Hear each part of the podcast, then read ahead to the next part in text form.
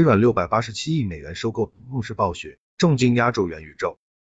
近日，微软宣布将收购《魔兽世界》《使命召唤》等游戏大作的发行商动视暴雪，收购价格为每股九十五美元，全现金交易总价值达到了六百八十七亿美元。按游戏业务的整体营收计算，在收购完成后，微软将成为全球第三大游戏公司，仅落后于腾讯和索尼。从某种意义上讲，这次收购表明，与许多竞争对手一样，微软也对元宇宙下了重注。微软首席执行官萨蒂亚·纳德拉 （Satya Nadella） 表示，在如今的所有平台上，游戏是最具活力、最让人兴奋的娱乐类别，未来将会在元宇宙平台的发展中发挥关键作用。根据荷兰市场研究公司 Newzoo 的估计，二零二一年全球游戏市场总收入达到了一千八百零三亿美元，这项数据到二零二四年预计将增长至两千一百八十八亿美元。Newzoo 称，在二零二零年，微软在全球游戏市场的份额约为百分之六点五，而如果加上动视暴雪，其份额将上升至百分之十点七。作为全球三大主机制造商之一，